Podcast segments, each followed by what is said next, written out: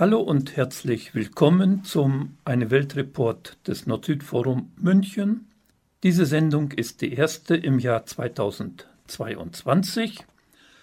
Wir machen weiter in alter Frische und immer mit der Notwendigkeit zum Improvisieren. Mein Name ist Heinz Schulze, ich bin im Vorstand vom Nord-Süd-Forum München. Mein heutiger Gast, eine peranische Rechtsanwältin, die zu dem Thema doppelte Staatsangehörigkeit informieren wollte, kann leider nicht. Deshalb geht es heute um das wichtige Thema Lithium. Das machen wir zunächst mit einem Beitrag vom Süd-Nordfunk vom Informationszentrum Dritte Welt Freiburg. Vielen Dank an die Kolleginnen und Kollegen in Freiburg. Und danach füge ich einige Gedanken von Kennern der Materie wie dem Hans Eder aus Salzburg bei und noch einige Anmerkungen zum Thema Lithium und Uran in Peru. Okay, wir fangen mit etwas Musik an. Mehr als eine Million Elektroautos fahren inzwischen auf deutschen Straßen. Die Batterien der Elektroautos beinhalten große Mengen an Lithium, ein Rohstoff, der großteils aus Salzseen in Südamerika gefördert wird. Die weltweit größten Lithiumvorkommen lagern in Bolivien. Angesichts der boomenden E-Mobilität warten viele BolivianerInnen ungeduldig auf den Einstieg Boliviens ins Lithiumgeschäft in der Hoffnung auf ein besseres Leben. Is its eco-friendly and efficient thinking behind everything about it? Wenn ihr euch jetzt fragt, warum ich euch hier Werbeclips der Autoindustrie präsentiere, keine Sorge, wir haben beim Südnordfunk nicht etwa Werbeverträge mit der Autoindustrie abgeschlossen. Vielmehr will ich euch zeigen, wie die Autoindustrie ihre neuen Elektroautos vermarktet. Die Message ist dabei immer, wenn du ein E-Auto kaufst, bekommst du Komfort, Luxus, Premium und obendrauf noch ein gutes Gewissen. Denn Elektromobilität ist nachhaltig, effizient und umweltfreundlich. Mein Kollege David war neulich in Freiburg unterwegs und hat dort PassantInnen nach ihrer Meinung zu E-Autos befragt. Also ich denke, es ist schon etwas für die Zukunft, wobei äh, Wobei, wobei der CO2-Abdruck beim Neu, Neuwagen von Elekt, äh, Elektromobil auch nicht gerade das Beste ist, weil sehr viele äh, Rohstoffe verbraucht werden. Ich habe ein Diesel. Ich war Benziner, weil wenn jetzt ein Stromausfall kommt, dann bin ich auf der sicheren Seite, ne? Also Elektromobilität ist sicher nicht der Weisheit letzter Schluss. Das ist für ein paar Sachen vielleicht gut, aber da ist sehr viel unausgegoren, vor allem wenn man denkt, man könnte so weiter individuelle Mobilität äh, betreiben, wie wir bisher gemacht haben, dann ist das ein Schuss nach hinten, das wird nicht funktionieren. Ja, da ist es vielleicht nachhaltiger, was der Energieeffizienz angeht, aber eben nicht ressourcenschonender. Das Image der grünen, nachhaltigen E-Mobilität scheinen also so manche der Autoindustrie nicht abgekauft zu haben. Aber wie gut oder schlecht ist die Ökobilanz denn nun wirklich? Wenn man sich den CO2-Abdruck eines E-Autos über die gesamte Lebensdauer hinweg anschaut, dann ist dieser tatsächlich weitaus besser als der CO2-Abdruck eines Verbrenners. Und zwar selbst dann, wenn man den CO2-Abdruck der gesamten Rohstoffförderung und Produktion mit einberechnet. Nichtsdestotrotz ist der CO2-Abdruck eines E-Autos nach wie vor immens. Und vor allen Dingen brauchen E-Autos mehr Rohstoffe als Verbrenner, darunter Konfliktmineralien und seltene Erden. Einer dieser vielen Rohstoffe, die in E-Autos verbaut werden, ist Lithium. Lithium wird in großen Mengen für die Batterien der Autos benötigt. Pro E-Auto etwa 13 Kilo. Aufgrund der boomenden E-Mobilität wird der weltweite Lithiumbedarf bis 2050 schätzungsweise um fast 500 Prozent im Vergleich zu 2018 steigen. Abgebaut wird Lithium fast ausschließlich auf der Südhalbkugel. Und zwar zum einen in Minen in Australien und zum anderen in Salzseen in Südamerika. Die weltweit größten Lithiumvorkommen lagern in Bolivien. Allein der riesige Salzsee Salar de Uyuni enthält schätzungsweise ein Viertel des weltweit vorhandenen Lithiums. Mein Kollege David hat die PassantInnen in Freiburg daher noch gefragt, was sie über den Abbau von Lithium in Bolivien denken. Äh, ehrlich gesagt weiß ich darüber gar nicht genug, dass ich jetzt da sagen könnte, das ist problematisch oder nicht. Ja, das weiß man ja, dass es ausbeutend ist. Viel Kinderarbeit und alles, ne? Kann es sein? Ist auch gesundheitsgefährdend und so weiter. Nicht? Was jetzt in Bolivien passiert, weiß ich nicht genau, aber ähm, sicher die Rohstoffbeschaffung auf die Art und Weise, wie es üblich gemacht wird, ist sicher kein Weg. Die Art und Weise, wie es üblich gemacht wird, ist die folgende. Zuerst wird das lithiumreiche Salzwasser aus den Tiefen eines Salzsees nach oben gepumpt und in große Verdunstungsbecken geleitet. In diesen Verdunstungsbecken bleibt das Salzwasser so lange, bis fast das ganze Wasser verdunstet ist. Das kann schon mal ein Jahr dauern oder auch länger. Die zurückbleibende Salzlösung wird schließlich in einer Reihe chemischer Prozesse weiterverarbeitet. Das Endprodukt ein weißes Pulver, Lithiumcarbonat. In Boliviens Nachbarländern Chile und Argentinien wird so schon seit vielen Jahren tonnenweise Lithium gefördert und exportiert. Und Bolivien? Bolivien hat den rohstoffhungrigen Konzernen die Stirn geboten und einen anderen Weg eingeschlagen. Das Ziel? Der Aufbau einer eigenen lithiumverarbeitenden Industrie. Die Vision? Der Export von Lithiumbatterien made in Bolivia. Ein außerordentlich ambitioniertes Vorhaben für ein so strukturschwaches Land wie Bolivien. Die bolivianische Regierung verfolgt das Projekt der Lithiumindustrialisierung nun schon seit mehr als zehn Jahren und setzt nach wie vor große Hoffnungen darauf. Hier ein Zitat aus dem Jahr 2019 vom damaligen Präsidenten Evo Morales. Dieser Energiesektor ist so wichtig für Bolivien, weil wir die Gelegenheit haben, den Lithiumpreis für die ganze Welt festzulegen.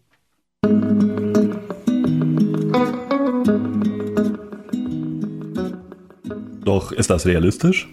Das habe ich den Ökonomen Carlos Arce gefragt, der seit vielen Jahren für das bolivianische Studienzentrum SETLA arbeitet. Mm, no, no creo. Eh, me parece muy improbable porque no hay una Nein, ich glaube nicht. Es scheint mir sehr unwahrscheinlich, denn es gibt noch keine nennenswerte Lithiumproduktion in Bolivien, lediglich Pilotversuche. Andere Länder machen große Fortschritte bei der Lithiumproduktion.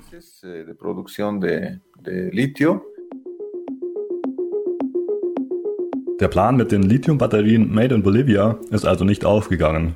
Es gibt bis heute keine industrielle Lithiumproduktion in Bolivien, geschweige denn eine Batteriefabrik.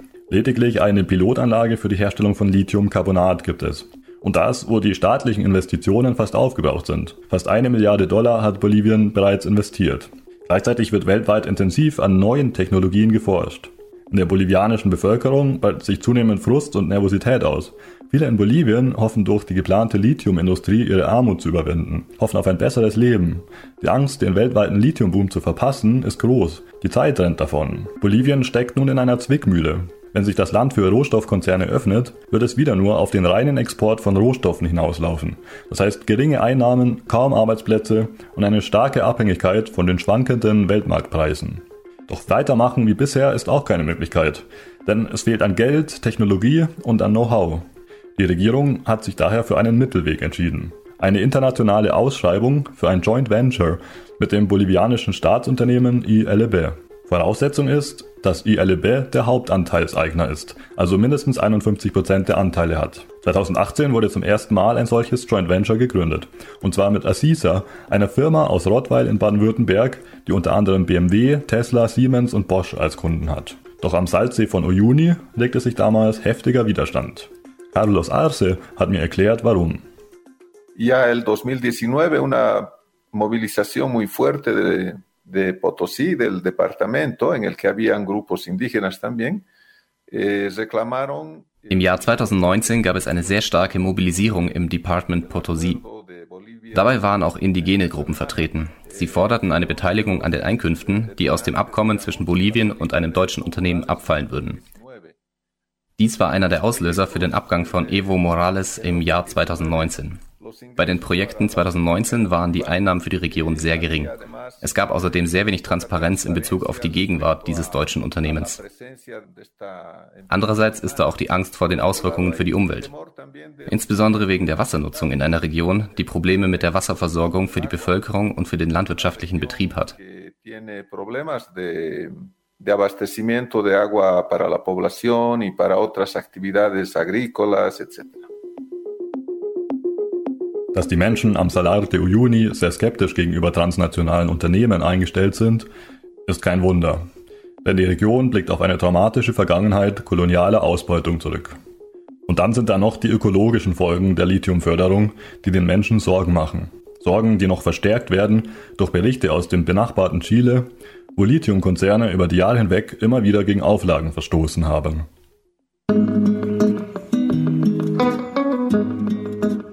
Vivian Lacrava setzt sich für die Menschen in der Region ein.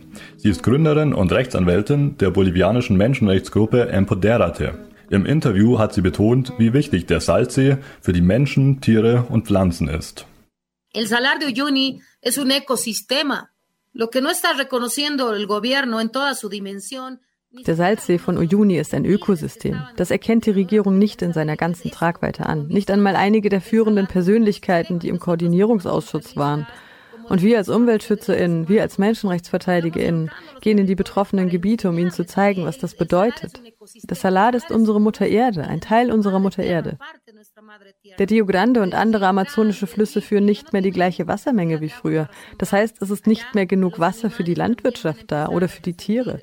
Die fangen auch an, darunter zu leiden. Der Salar de Uyuni liegt in einem Becken, das eine Acht beschreibt. Das Wasser kommt und fließt wieder ab. Das ist also ein komplexes System aus Flüssen, Bächen und Grundwasser.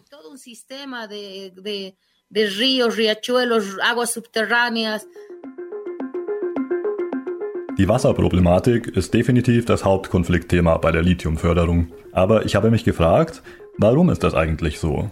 Klar, in den Verdunstungsbecken verdunstet sehr viel Wasser, aber das ist ja Salzwasser, also nicht ohne weiteres zum Trinken geeignet und auch nicht für die Landwirtschaft. Warum also ist die Lithiumproduktion im Hinblick auf den Wasserverbrauch so problematisch? Ich habe mal beim Geologen Malte Drobe von der BGR, der Bundesanstalt für Geowissenschaften und Rohstoffe, nachgefragt. Wenn ich natürlich Wasser jetzt aus dem Untergrund fördere, dann ändere ich äh, die hydrogeologische äh, Situation und das Wasser muss von irgendwoher nachströmen. An den Rändern dieser Seen, die entsprechend etwas äh, erhöht sind, gibt es auch Süßwasservorkommen.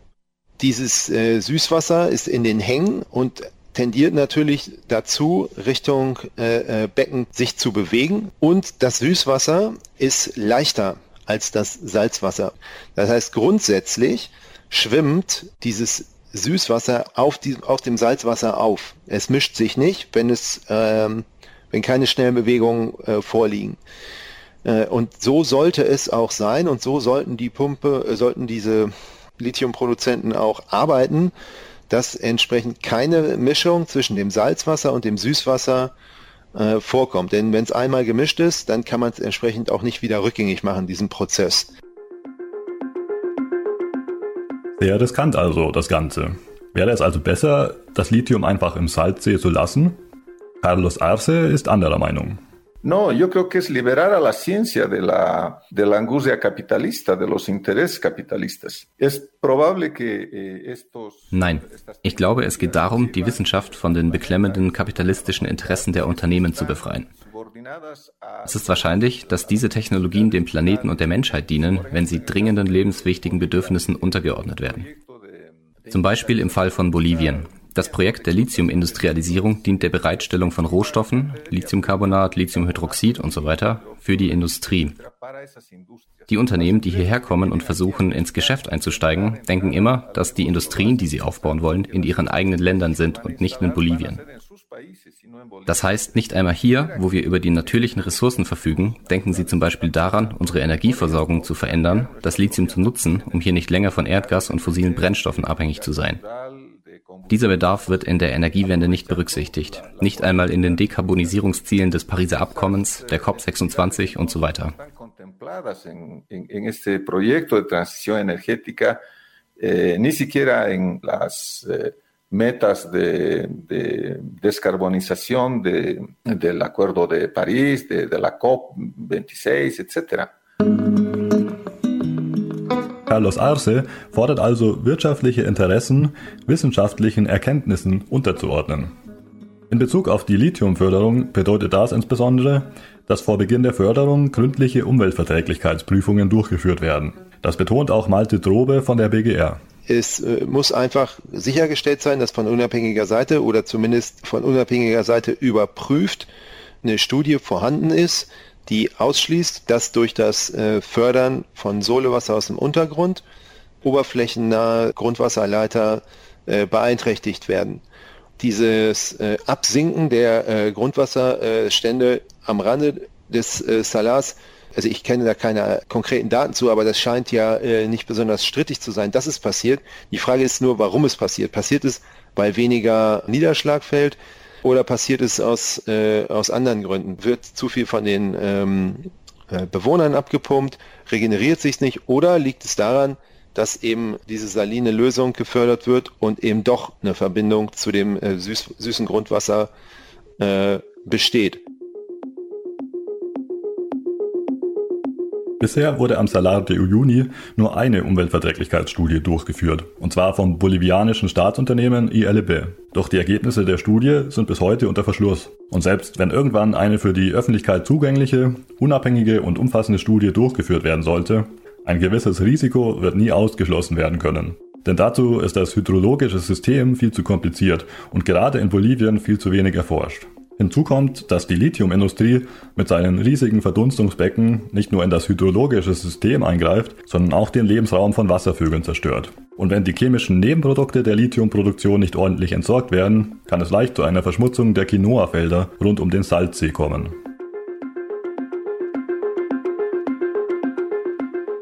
Okay, fassen wir an diesem Punkt mal zusammen. Industrienationen importieren massenhaft Lithium für ihre Elektroautos, während Länder in Südamerika auf den Umweltschäden sitzen bleiben. Scharfe Kritik daran übt das Observatorio Plurinacional de los Salares Andinos, kurz OPSAL. OPSAL ist eine Organisation, die sich dem Schutz der Salzseen im sogenannten Lithium-Dreieck Bolivien, Chile, Argentinien verschrieben hat. Der Koordinator von OPSAL spricht im Zusammenhang mit der Lithiumförderung von einer Art Ökokolonialismus, bei dem die Kosten eines nachhaltigeren Lebensstils im globalen Norden auf die Länder und Menschen des globalen Südens abgewälzt würden. Ich habe Carlos Arce gefragt, ob er das auch so sieht. Sí, yo creo que es, una, es un fenómeno que se puede agravar por este um, proceso de transición energética. Ja, ich denke, das ist ein Phänomen, das sich durch die Energiewende noch verschlimmern könnte.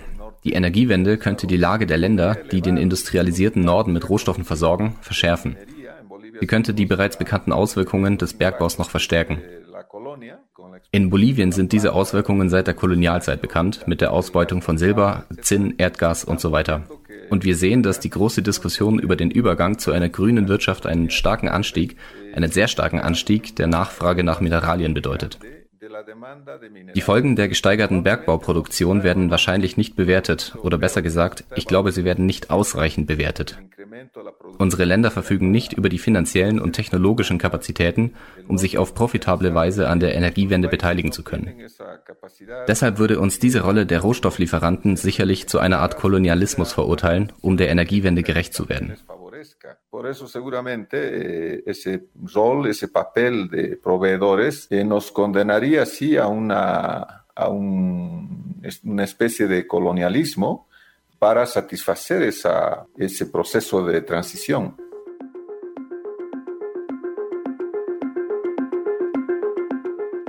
Vivian Lagrava, die Gründerin von Empoderate, äußert sich ähnlich. Natürlich würde jede und jeder sagen, lasst uns die Energiewende durchziehen. Beginnen wir mit der Produktion von Elektroautos. Und wie gut, dass es das Lithium für die Batterien gibt. Das ist eine Position. Aber diese Position berücksichtigt weder die Territorien noch die Rechte der indigenen Bevölkerung und auch nicht das Wasser oder die Umwelt. Sie sagen nur, dass es weniger verheerend sein wird, den Energiemix zu ändern, was der Umwelt zugutekommt. Aber sie sagen nicht, dass diese Tätigkeit auch umweltschädlich ist.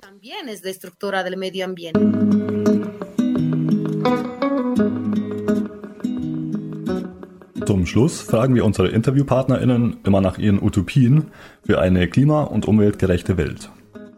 Cambiamos justamente el manejo ético de las cosas. Ändern wir den ethischen Umgang mit den Dingen. Was tun die Konzerne? Ich gebe dir ein Beispiel. Konzerne haben laut Gesetz in Bolivien eine Verpflichtung, die heißt betriebliche soziale Verantwortung. Diese soziale Verantwortung verpflichtet sie, Lizenzgebühren oder anders gesagt Steuern zu bezahlen für den Abbau, den sie betreiben. Aber zusätzlich muss auch die lokale Bevölkerung davon profitieren, durch Projekte. Aber weißt du, wie schamlos diese Konzerne sind? Was sie machen ist, dass sie dort ein Fußballfeld errichten, den SchülerInnen Uniformen finanzieren, der Gemeinde ein oder zwei Computer kaufen und solche Sachen. Erscheint dir das ethisch? Das ist beschämend. Das ist purer Hohn. Denn was sie sicherstellen sollten, ist Entwicklung. Die Vorschrift sagt das ganz klar. Die Unternehmen müssen ihrer sozialen Verantwortung nachkommen durch Projekte, die der Entwicklung der Region dienen. Wann geschieht das? Nie. Was ich damit sagen will, ist, die Ethik versagt hier. Wir haben gesetzliche Bestimmungen, aber die Ethik versagt. Wenn nur einige wenige ihren individuellen Profit sehen, zum Nachteil der menschlichen Gemeinschaft, wird dies so bleiben. Die Ethik muss sich ändern. Das ist die Welt, in der ich leben möchte, die ich an meine Kinder und an die nachfolgenden Generationen weitergeben möchte. Eine Welt, in der die Menschen sich gegenseitig respektieren, die Gefühle der anderen, die Bedürfnisse jedes Einzelnen und der menschlichen Gemeinschaft. en el que la gente eh, respete, respete al otro, respete al otro ser humano, respete cómo es, respete lo que siente, lo que piensa, respete sus necesidades, pero también respete, sí, las necesidades del colectivo humano.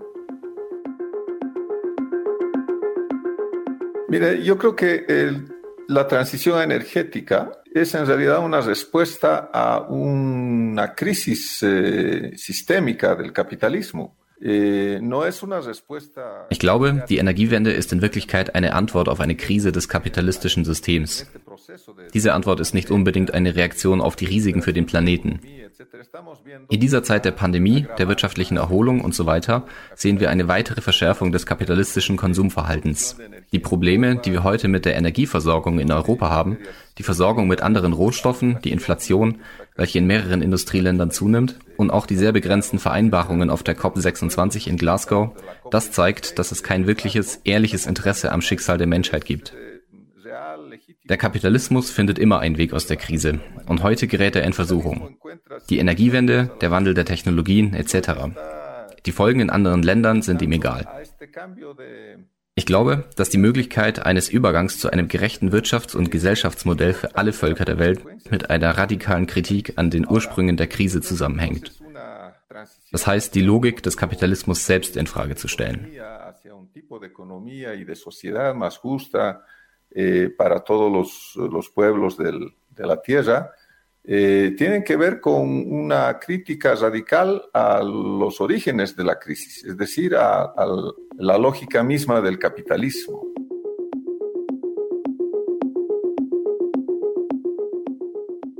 Ja, um noch ein letztes Mal auf das Thema Lithium zurückzukommen. Es gibt im Hinblick auf die Wasserproblematik einen Lichtblick. Derzeit wird nämlich weltweit intensiv an neuen Methoden der Lithiumgewinnung geforscht. Bei diesen neuen Methoden wird das Lithium aus dem Salzwasser extrahiert und das Salzwasser danach dorthin zurückgepumpt, wo es herkam. Der Wasserverbrauch ist dabei also praktisch null und der Eingriff ins Ökosystem minimal, jedenfalls im Vergleich zu der herkömmlichen Methode mit den Verdunstungsbecken. Auch in Bolivien sollen die neuen Methoden der Lithiumförderung erprobt werden, wobei die bolivianische Regierung weiterhin auch auf Verdunstungsbecken setzt. Denn die neuen Methoden sind noch in der Pilotphase. Sie werden bisher nicht industriell eingesetzt. Dementsprechend ist noch wenig über sie bekannt. Übrigens erproben ForscherInnen zurzeit auch in Deutschland eine neue Form der Lithiumgewinnung, und zwar an einer Geothermieanlage am Oberrheingraben. Die ForscherInnen dort hoffen, dass die Gewinnung von Lithium mit Geothermie, also Erdwärme, gekoppelt werden kann. Klingt vielversprechend, wie ich finde. Doch selbst wenn das alles funktioniert, die Hauptquellen für Lithium werden wohl immer die Salzseen in Südamerika und die Minen in beispielsweise Australien bleiben. So jedenfalls die Einschätzung der deutschen Rohstoffagentur. Das Lithiumdreieck Bolivien, Chile, Argentinien wird also weiterhin eine bedeutende Rolle in der Energiewende spielen. Mit allen Konsequenzen.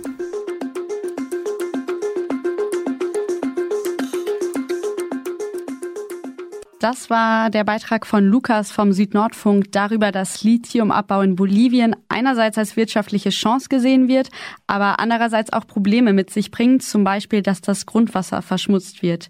Hinter dem Versprechen der nachhaltigen Elektromobilität stecken also auch unbequeme Wahrheiten. Hallo und wir machen weiter mit unserem heutigen Thema Lithium. Wir haben sehr wichtige Informationen zu dem Thema nachhaltige Mobilität bekommen, und zwar durch die Nutzung von Lithium-Ionen-Batterien. Das Lithium fällt nicht vom Himmel, stammt aber aus großer Höhe. Zum allergrößten Teil aus dem sogenannten Lithium-Dreieck. Das ist ein Gebiet, das sich von Nordargentinien nach Nordchile und Südwestbolivien erstreckt. Bekannt bei uns sind sicher die hohen, hochgelegenen Salzseen in Bolivien.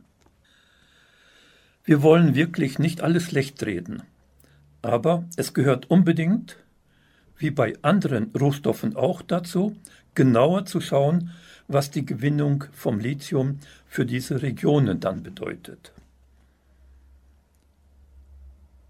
Nochmal kurz als Erinnerung und als Ergänzung.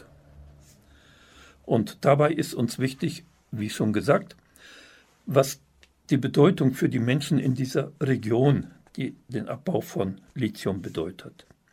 Die Menschen in der Region in Bolivien und auch anderswo in den Anden dort sagen immer, unser Reichtum hat immer unsere Armut hervorgebracht.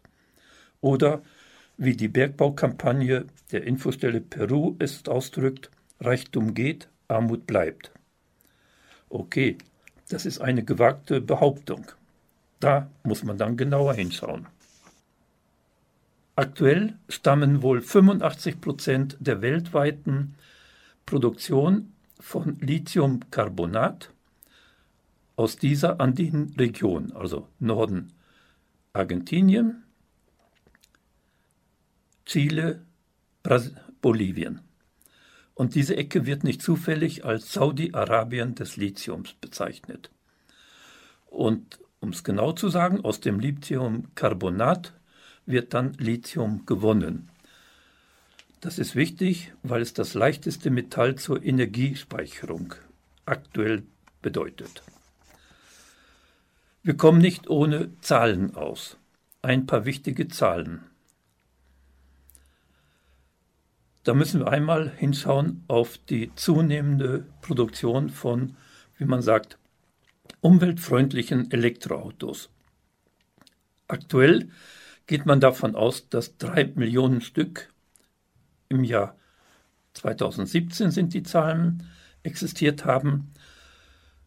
Und wir werden bis im Jahr 2030 davon ausgehen, dass 125 Millionen Autos Elektroautos, umweltfreundlich, unterwegs sind. Und jetzt muss man sich das genau anhören.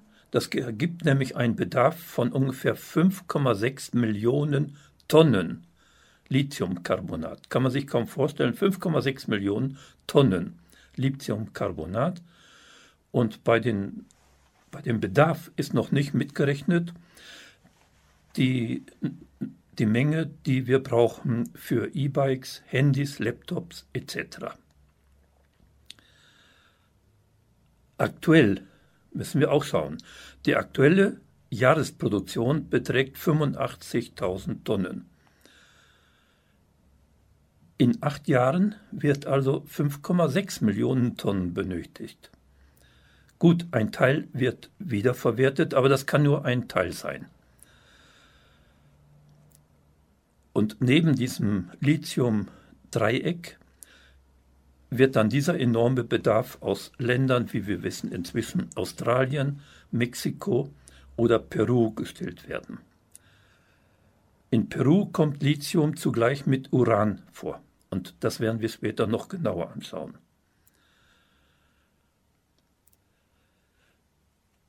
Leute, die sich intensiver damit beschäftigt haben, sagen, die Elektromobilität ist in der heute stattfindenden Form keine grüne Wirtschaft und auch kein gutes Mittel gegen den Klimawandel. Okay, nach der kurzen Musik schauen wir nochmal darauf, welche Auswirkungen diese, wie man dann nennen muss, Entwicklungsideologie auf die Menschen in den Lithiumregionen hat.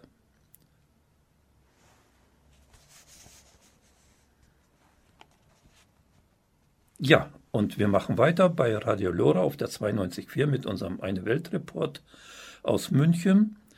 Heute mit dem Thema Lithiumboom für Elektroautos.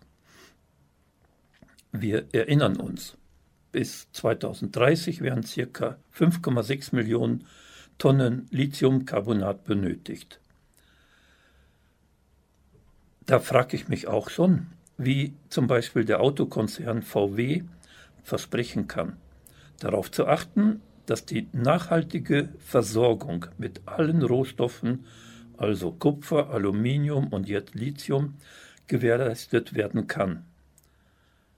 Da lehnt sich VW wirklich weit aus dem Fenster oder hat eine eigene Vorstellung von Nachhaltigkeit. Aber mit diesem Gummibegriff Nachhaltigkeit kann man ja viel Unsinn anstellen. Wieder zurück zum Lithium. Bei der Produktion von Lithium geht es eindeutig auch um das Menschenrecht auf Wasser. Das wird auch in den nachhaltigen Entwicklungszielen, den SDGs, als unheimlich wichtiges Ziel beschrieben. Dann muss man natürlich fragen, wenn man daran geht, die SDGs umzusetzen, wie sieht dann die Umsetzung für die Menschen in den Regionen aus, woher das Lithium aktuell kommt oder später kommen wird? Wir erinnern uns daran und kennen das vielleicht auch, die Region der Lithiumvorkommen in Bolivien ist sehr, sehr trocken. Man benötigt nochmal eine Zahl für eine Tonne Lithiumcarbonat ungefähr 500.000 Liter Sohle, also Salzwasser, und 30.000 Liter Süßwasser. Und noch eine Zahl, in dieser Lithiumregion von Bolivien und Argentinien und Chile werden pro Jahr im Moment 14.000 Tonnen Lithium gefördert. Also die Relation muss man sich einfach nochmal anschauen. Und jetzt Hans Eder, nochmal ein Experte, der zu Berlin viel gearbeitet hat und arbeitet. Man braucht im Moment sieben, dann einfach sieben Milliarden Liter Sohle pro Jahr und dazu kommt noch eine Menge an Süßwasser. Und weil es natürlich auch immer wichtig ist zu schauen, wie ist denn die jährliche Niederschlagsmenge, also wie viel Wasser kommt in der Region. Da kommt im Jahr ungefähr 50 Millimeter pro Quadratmeter an. Das ist also verdammt wenig, also muss das Wasser irgendwo hergeholt werden. Wir bleiben natürlich beim Thema Lithium. Lithium und unsere Elektroautos. Es ist klar, die Region, wo das Lithium gefördert wird, die ist nicht menschenleer.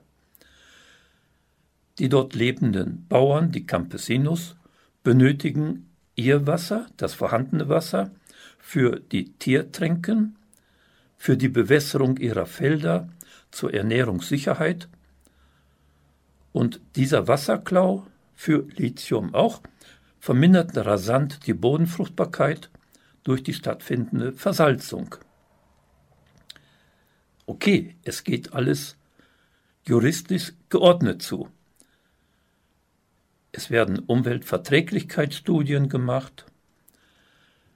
Es werden auch sicherlich Nachhaltigkeitsziele eingehalten, sowohl von den südamerikanischen Regierungen wie auch von den importierenden Industrienationen.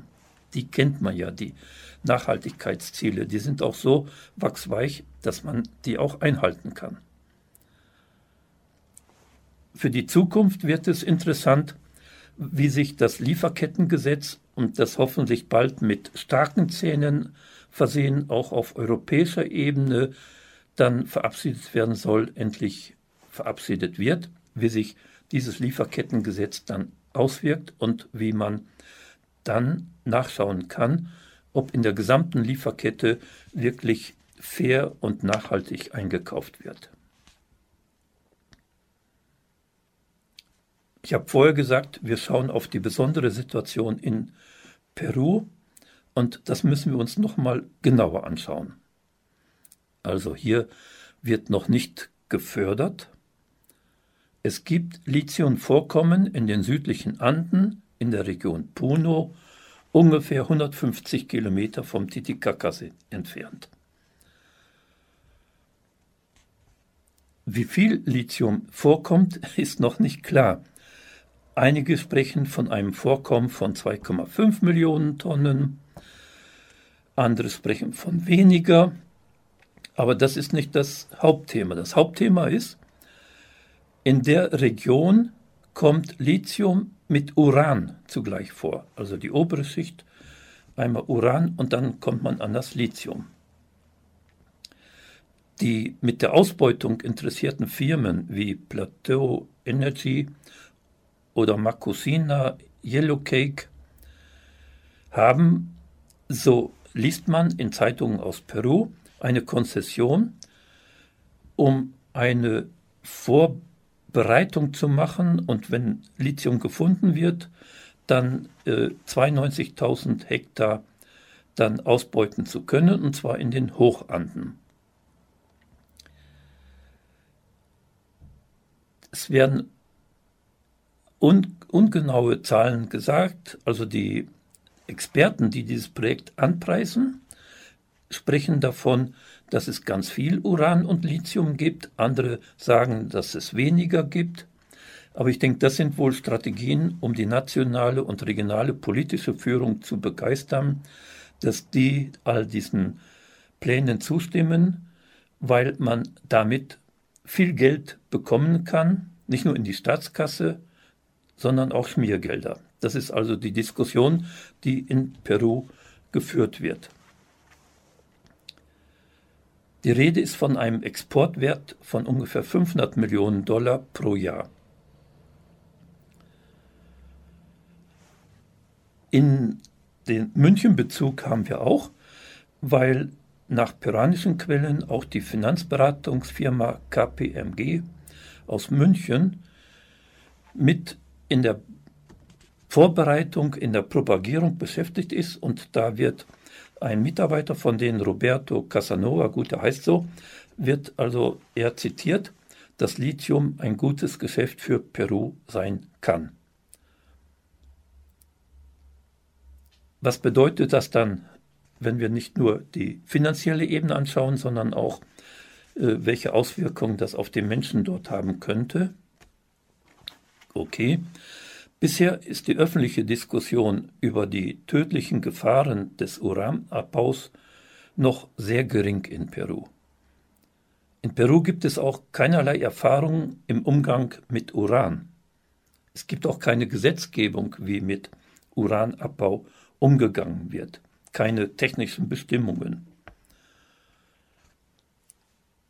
Es gibt Gott sei Dank jetzt einige Umweltschützer, die deutlich in die Diskussion einbringen, ein nachhaltiger Uranabbau ist nicht möglich, das Teufelszeug muss im Boden bleiben.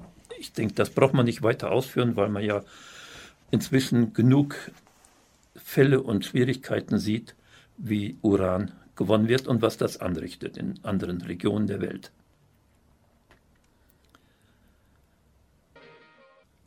Kommen wir dann noch einmal zurück auf das Thema Lithium und diesmal ohne Uran. Da zitiere ich gerne meinen Freund, den Hans Eder von der österreichischen Nichtregierungsorganisation Intersol. Und er soll auch quasi das Schlusswort haben. Hans Eder arbeitet sehr viel in und mit Organisationen in Bolivien, kennt die Situation vor Ort und ich denke, sein Schlusswort passt also ganz gut. Der populistische Eurozentrismus auf EU-Ebene und auf nationalstaatlicher Ebene nimmt zu als Gegenmodell zur konstruktiven Vision eines weltumspannenden Gemeinwohls, als einzig sinnvoller Realutopie. Letztere könnte eine vernünftige, intelligente, alle Interessen angemessen wahrnehmende Produktion von Lithiumbatterien als klimafreundliche Energieträger ermöglichen. Also bei ihm ist auch zu sagen, es kommt also wirklich auf diese äh, vernünftige, gemeinwohlorientierte Wirtschaftsform ab und da könnte dann auch für eine Zeit lang Lithium ein, eine Möglichkeit sein. Eine kurze Ansage habe ich noch. Am Freitag, dem 21.01. von 17 bis 19 Uhr machen wir eine sehr interessante Veranstaltung vom Nord-Süd-Forum als Beginn zu unserem Jahr 25 Jahre Klimapartnerschaft Münchens mit dem indigenen Volk der Aschaninka im amazonischen Regenwald Perus. Die wird bestritten von vier indigenen Leiterinnen, Führerinnen. Das wird sicher unheimlich interessant. Bei Interesse einfach eine E-Mail schicken an akma.nordsüdforum.de. Nochmal akma at nordsüdforum.de, Nord-Süd, Süd mit UE. akma.nordsüdforum.de. Dann schicken wir gerne den Zoom-Zugang.